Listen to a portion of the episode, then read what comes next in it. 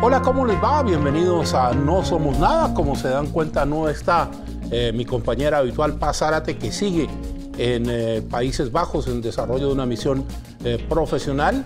Como siempre, lo invito a que nos siga a través de Spotify. Ese podcast en Spotify ya tiene imagen, seguramente usted nos está viendo. Y si nos sigue en YouTube, la campanita para que podamos seguir creciendo. Y titularísimo, cuando no está ninguno de nosotros dos, es otro que forma parte del grupo y cumple la premisa de no somos nada porque no es pariente, no es nada de nosotros, que es James Gatica desde Buenos Aires. Don James, segunda ocasión consecutiva, qué placer tenerlo por estos lados. ¿Cómo estás, Carlos? Muchísimas gracias por la invitación nuevamente. Desde Buenos Aires, bastante templado, llovió anoche, al menos no hay ola de calor como en Santiago, al menos. Sí, y antes, y hablando de lo que dice James, le queremos mandar un saludo a todos nuestros compatriotas que han sufrido el embate de los incendios. Ojalá todo para ellos eh, sea dentro de lo que se puede bastante mejor y tendremos que movilizarnos como sociedad para ayudarlos a pasar este amargo trago. Como siempre decimos al comienzo del programa, las opiniones que vertemos en este programa competen exclusivamente a quienes las emiten no representan necesariamente la línea editorial de Canal 13. Óigame, James, yo sé que a usted le gusta el Reino Unido y sabe mucho del Reino Unido. Y a mí me llamó la atención esta semana esta huelga multisectorial que tuvo que enfrentar el primer ministro Sunak, porque pese a todo lo que se argumentó de que se iba a constreñir el derecho de huelga, se lo iba a limitar, finalmente los sindicatos ingleses salieron, le dieron la cara y no la pasó muy bien el eh, Prime Minister, Mr. Gatica. Así es, Carlos, la verdad es que es un, una serie de manifestaciones, huelgas, paros eh, multisectorial de diferentes industrias y que tienen de carácter histórico. Quiere decir que culturalmente los británicos sí se manifiestan, pero bastante ordenado. Yo, sin ir muy lejos, una, una experiencia súper personal, cuando yo vivía allá, me acuerdo que hubo una manifestación de profesores de la universidad donde yo estudiaba y que fue muy bien eh, planificada, en términos de que con muchas semanas de anticipación sabíamos que iba a ser en ciertos horarios y nada más que eso y después de eso volvían a sus labores. Y, de esa misma forma también se ha desarrollado estos días. Lo que sí van a ser varias semanas. Comenzó este día miércoles principalmente con los profesores es decir, las clases de más de 23.000 colegios a lo largo del país cerraron sus puertas porque precisamente los profesores estaban manifestándose en las calles, eh, eh, manifestando su malestar por los bajos sueldos y por la alta carga laboral, en todo en un contexto de crisis eh, económica donde el costo de la vida ha aumentado eh, de sobremanera en el último tiempo, de las cuentas de la energía, por ejemplo. Eh, todo también viene con una desfase desde la pandemia, desde la guerra en Ucrania, desde toda la inflación que estamos viviendo, también una especie de pandemia mundial, y se le sumaron los eh, servicios de buses, los servicios de trenes, y las próximas semanas también van a ser el sector de la salud, las enfermeras, los paramédicos, incluso también el servicio postal. Es decir, es una seguidilla de febrero del horror para el primer ministro que está exigiendo en este momento que por favor vuelvan porque al menos con los profesores dicen la educación de nuestros niños es primero. ¿Cómo lo has visto tú, Carlos? A ver, yo lo presenté acá eh, desde el lado ferroviario, una huelga que paralice Londres desde los trenes es terrible porque Londres se mueve a, a, través de trenes, pero a mí lo que me llama la atención es esto, a través de toda Europa las manifestaciones contra la inflación ya estaban, en el caso francés se sumó una manifestación contra el plan de pensiones, un tema que en Inglaterra está alarmado, pero que va a salir prácticamente apenas se pueda. Lo que me llama la atención a mí es eh, la poca eh, la poca flexibilidad política que tiene el ministro Sunak con respecto a esto. Ahora, hay que entender que Sunak es conservador y que el enfoque conservador involucra no negociar mientras haya huelgas, pero también hay que hacer un acento en lo siguiente. La inflación en Europa está subiendo del 10% prácticamente en todos los países. Hay sectores ingleses que la pasan mal.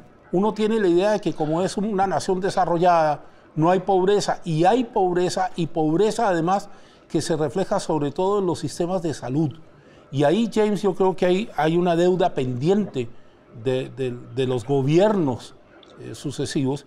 Y también lo otro que noto es que la, el fallecimiento de la reina Isabel en algún sentido ha descomprimido a la sociedad inglesa y ese tipo de movimientos que eran rechazados, es decir, no podemos hacer esto para no afectar nuestro prestigio internacional, ahora son parte del paisaje y parte de una situación que los ingleses, entre otras cosas, por flemáticos, no manejan bien, pero no quiere decir que no tengan cierta fiereza cuando tienen que protestar.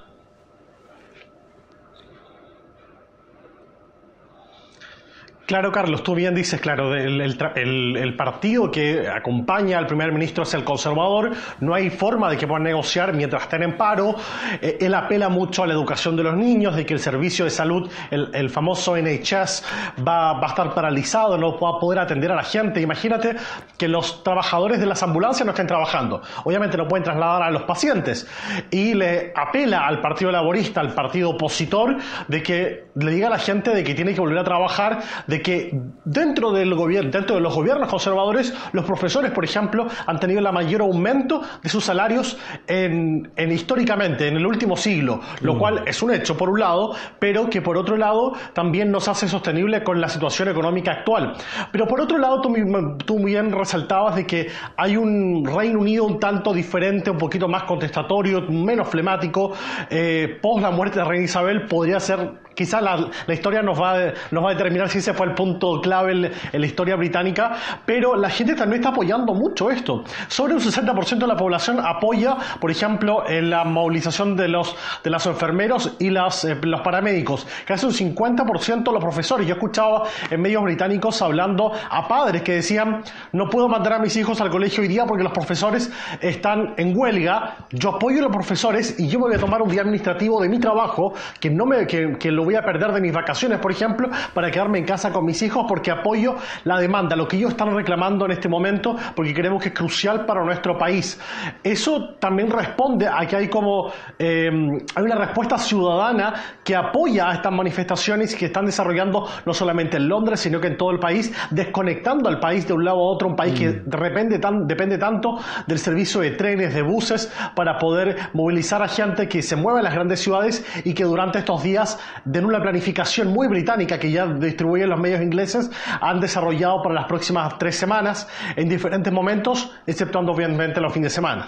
Sí, yo, yo agregaría una cosa que uno la ve desde Latinoamérica, no la ve cuando vive en el Reino Unido, que es esta sensación de que el orden establecido a efectos de la pandemia, a efectos de la caída de la economía, a efectos incluso, si usted quiere apuntar un poquito más allá del propio Brexit, están obligando a los partidos ingleses a reformularse.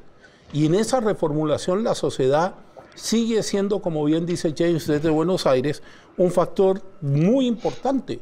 Es decir, eh, el Reino Unido tiene dos partidos grandes que tradicionalmente, entre comillas, alternan el poder, pero que en sus bases filosóficas mantienen los mismos principios desde hace mucho tiempo esta coyuntura, esta serie de eh, paralizaciones escalonadas y multisectoriales, tengo yo la sensación para ir con James a Buenos Aires, que van a obligar a los partidos un poco a ayornarse, un poco a entender la sociedad en la que están envueltos y los cambios que le están pidiendo no solo la sociedad inglesa, las sociedades a través de todo el mundo a sus intérpretes políticos.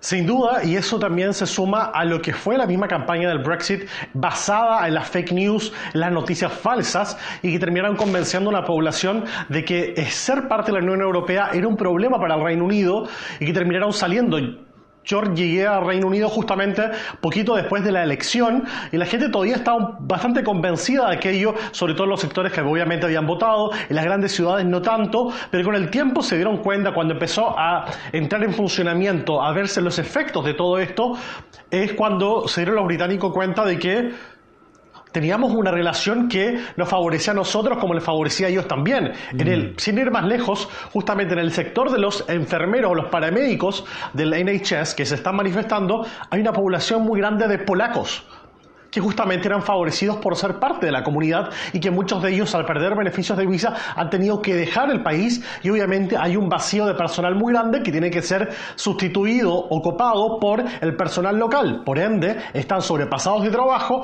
recibiendo el mismo sueldo que ya no les es suficiente. Entonces hay que entender que el Brexit también ha tenido una influencia tremenda, que recién están viendo los efectos y el costo para el país es significativo. Lo que también hay que entender que el mismo gobierno que apoyó esto es el que sigue gobernando el, país y que eh, van a tener que tener esta sensibilidad que dices tú con la gente que está sufriendo tanto en un país eh, que no estamos acostumbrados a ver que se queje tanto, ¿cierto? No está en su mm. naturaleza. Sí, hay, hay, un tema, hay un tema de, de ortodoxia política y con eso vamos a cerrar este capítulo de los paros en el Reino Unido que tiene que ver con que los partidos interpretan a la gente. Finalmente los partidos son los interlocutores entre la gente y el poder. Cuando hay un divorcio entre la gente y los partidos, el poder comienza a erosionarse. En el caso inglés, no es que una se vaya a caer mañana, no lo sé, pero lo que sí está claro es que los liderazgos de ambas colectividades van a sufrir cambios a partir de los cambios que la propia sociedad británica ha experimentado.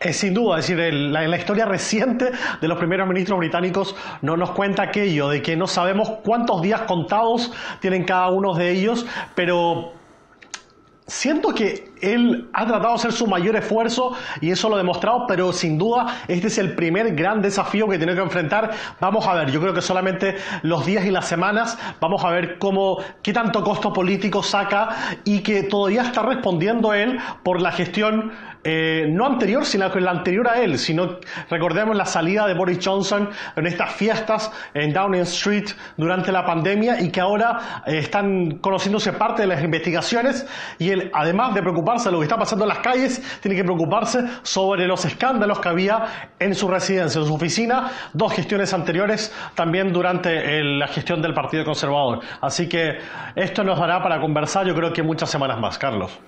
Así es, bueno, nos toca salir al quite desde Santiago y hay una semana que tiene muchas cosas marcadas. Eh, hay un tema con Ucrania, hay un tema con Brasil, hay un tema con Perú, pero yo quiero ocuparme hoy de los casos de brutalidad policial que se están dando en los Estados Unidos. ¿Y por qué me quiero ocupar de eso? Porque eh, en menos de una semana nos hemos enterado de dos asesinatos viles a mansalva uno contra una persona en Memphis, eh, en términos de que estaba en un control de tránsito y sufrió una golpiza eh, troglodita, y el otro, una, una persona que eh, teniendo las piernas amputadas huía de un control policial después de una denuncia de un presunto acuchillamiento. ¿Por qué lo quiero colocar hoy en No Somos Nada? Porque hay algo que está pasando en las policías del mundo con respecto a la represión y a la utilización del poder. Yo no estoy diciendo que las policías no deban reprimir porque esa es su función legal. Están facultadas y mandatadas para eso. Lo que estoy diciendo es que el exceso de fuerza que hemos visto en estos dos casos y en varios casos más a través de los últimos años, lo que uno termina pensando es que hay casi que una política en varias ciudades de Estados Unidos de mata primero y pregunta después, con la consabida molestia de, los grupos que son afectados, que son generalmente grupos minoritarios. Habla de dos cosas para ir con James a Buenos Aires. Primero, de una deficitaria capacitación. No tuvimos la oportunidad de hablar con James ese tema, pero sí lo hablamos con Paz, aquel policía que fue apartado después de reportarse 50 violaciones o 49 violaciones eh, a, códigos sexuales de su parte. Esa es la primera parte. Y la segunda, parece que los filtros psicológicos en las policías del mundo están fallando. James. Sí, pareciera ser una tendencia este sentimiento de impunidad que tienen algunos servicios de policía.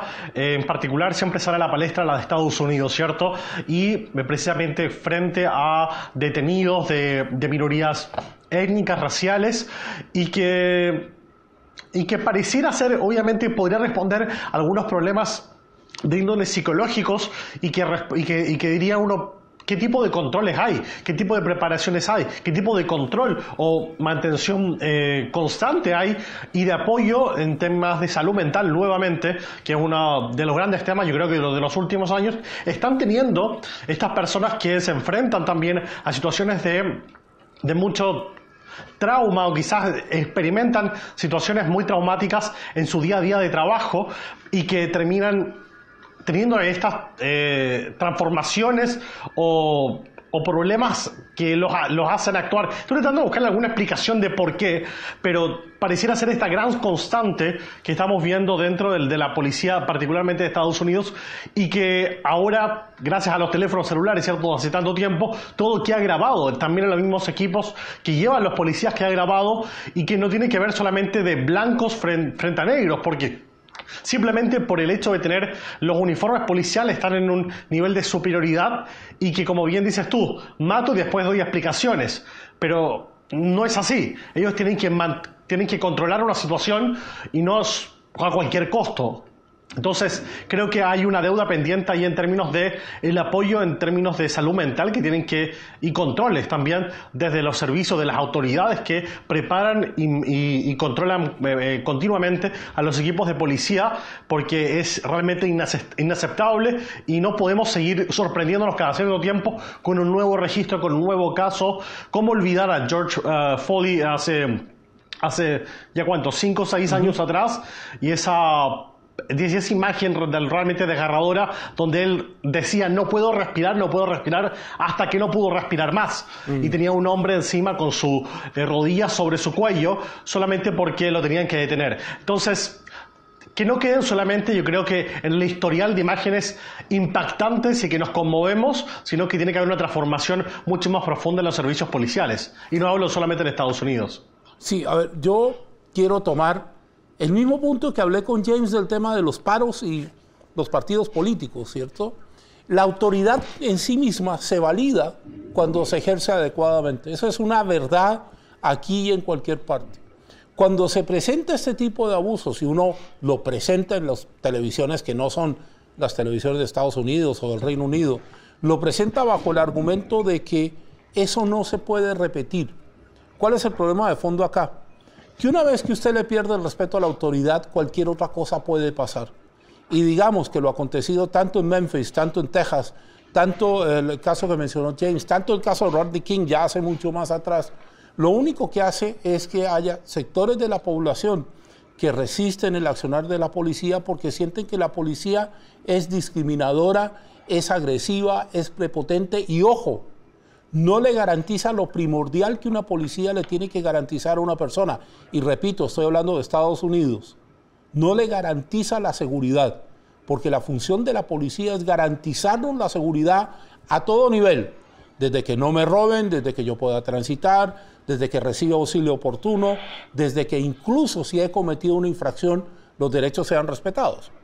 Coincido completamente, Carlos, y creo que, insisto, es una tiene que haber una transformación mucho más mayor y profunda del sistema y tiene que haber también un respaldo político de aquello para hacer esta transformación en el sistema policial y también en la sociedad que, como bien dices tú, no les da las garantías de seguridad, de que va a contener una situación de inseguridad al que estar la policía, sino que lo ven como, una, como, una, como un opositor y no una persona que debería estar ayudando a las familias, protegiéndolas en, situaciones de peligro. Entonces, eh, hay un cambio cultural y de sociedad que en algún momento, eh, en algún momento falló, ¿cierto? Y nos, nos trajo a este paradigma que estamos viviendo el día de hoy. Sí, cerrando el tema de la, de la policía eh, y de los abusos policiales, hay que recordar que en una democracia, cualquiera que sea, todos tenemos los mismos derechos. Esa es una verdad, no hay cómo negarlo y por lo tanto vamos a ver cómo evoluciona esto. James, hoy en Kiev, o Kiev, si usted quiere pronunciarlo en ucraniano, en ucraniano hay una cumbre de la Unión Europea con la que la Unión Europea le demuestra a Zelensky que está de su lado. La pregunta para James es, ¿qué tan del lado de Zelensky está la Unión Europea? Porque Zelensky esta semana comenzó a hablar de aviones eh, casa F-16 y ahí se trazó una línea, a mí no me gusta el término línea roja, nunca me ha gustado, se trazó una especie de, de frontera que parece ser que Zelensky no va a obtener.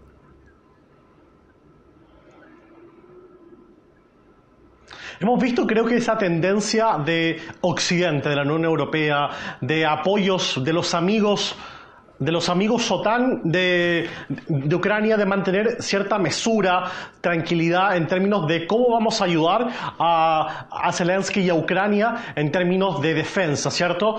Eh, en un momento se habló de, de, tanques, ¿cierto? Hace un par de semanas conversamos aquello, ahora Zelensky está hablando de aviones y yo creo que si no han habido tropas que están ayudando literalmente a Ucrania en terreno, es por lo mismo. Entonces, hay cierta ambición y quizás ansiedad de Zelensky en este momento de que se va a cumplir un año de que comenzó la guerra a finales de este mes de febrero, de que no ven una salida pronta, de que hay un desgaste también de sus tropas, que hay un efecto muy grande dentro de la población a nivel humanitario, hay un problema gigante en términos de infraestructura, de que no ha podido ser levantada eh, toda la zona que es del oriente, de, mm, eh, del este de, de, Ucrania, que está en disputa, que no tiene una solución pronta, que tiene las tropas rusas ahí en su terreno todavía y que trata de hacer un punto de inflexión y que sea importante y que en este momento ve que pareciera ser la única forma es eh, doblar en términos de armamento, de tropas o de, en términos de defensa y que la única forma que tiene, porque Ucrania no tiene, es pedirle sus, a, sus, a sus aliados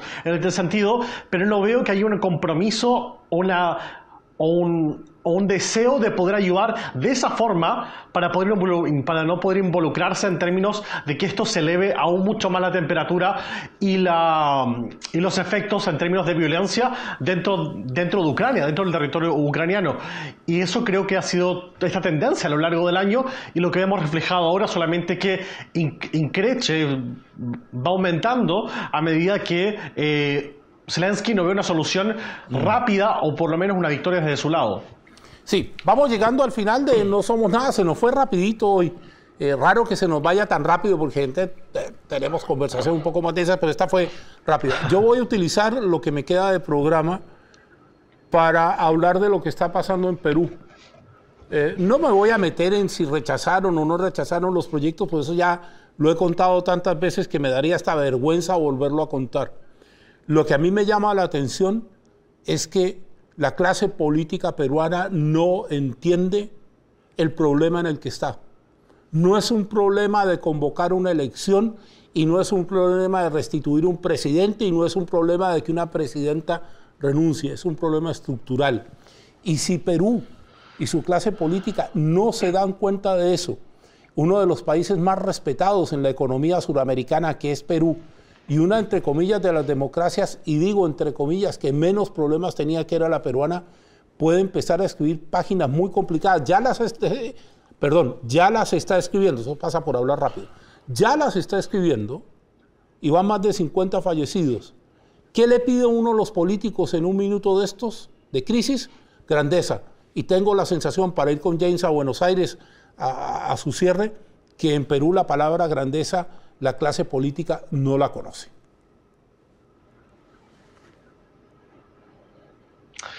Me voy a agarrar también de los problemas estructurales aquí desde casa, desde Buenos Aires, Argentina. Ayer el Banco Central de este país anunció que eh, ya van a empezar a imprimir un nuevo billete, el de dos mil pesos. Actualmente el billete más grande eh, de circulación es el de mil pesos, que ni siquiera alcanza los tres dólares, en la equivalencia al cambio alternativo, que es el, más de, el de uso más común, el más naturalizado aquí en Argentina, sobre todo por los turistas. Ni siquiera tres dólares el de mil pesos. Eso quiere decir que el de 2.000 pesos, el nuevo, no va a alcanzar a los 6 dólares, es decir, 5 dólares y medio, y eso aquí en Argentina con eso ni siquiera compras un kilo de carne. Estos, una vez más, así como en Perú, son medidas paliativas dentro de un sentimiento de negación de lo que estás viviendo el país, de de una crisis económica donde el mismo presidente Alberto Fernández dice que la inflación es una creación de los medios, una creación psicológica, que es una sensación que está en la cabeza solamente de la gente, pero que en la realidad en los bolsillos, en el día a día. Cuando la gente va a comprar, no es posible hacerlo con los sueldos que tienen porque cada mes se hacen menos. Este billete de dos mil pesos no viene a solucionar absolutamente nada eh, en un año que también es electoral y que el tema de la economía va a estar en el medio, en el medio del, discurso político, vamos a ver, va, a salir un billete quizás de 5.000 o de 10.000, pero el problema estructural de la economía argentina parece no tener solución por ahora. Eh, para cerrar y acogiéndome a lo que dice James, eh, hay un país en Sudamérica, no voy a decir su nombre, está al norte, es vecino de Colombia y vecino de Brasil, que ha cambiado su cono monetario como, no sé, 10 veces. Y esos billetes, pues sí, son muy bonitos. Eh, en Colombia, esos billetes en un museo en el centro de Medellín son una cartera. James Gatica en Buenos Aires y a nombre de todo nuestro equipo acá en Santiago, hoy tuvimos la fortuna de que Matías Sáez es quien nos ha dirigido durante el programa, nuestro editor eh, don eh, Pablo Bustos y todo el equipo, muchas gracias por estar ahí. Nos vemos en una próxima oportunidad.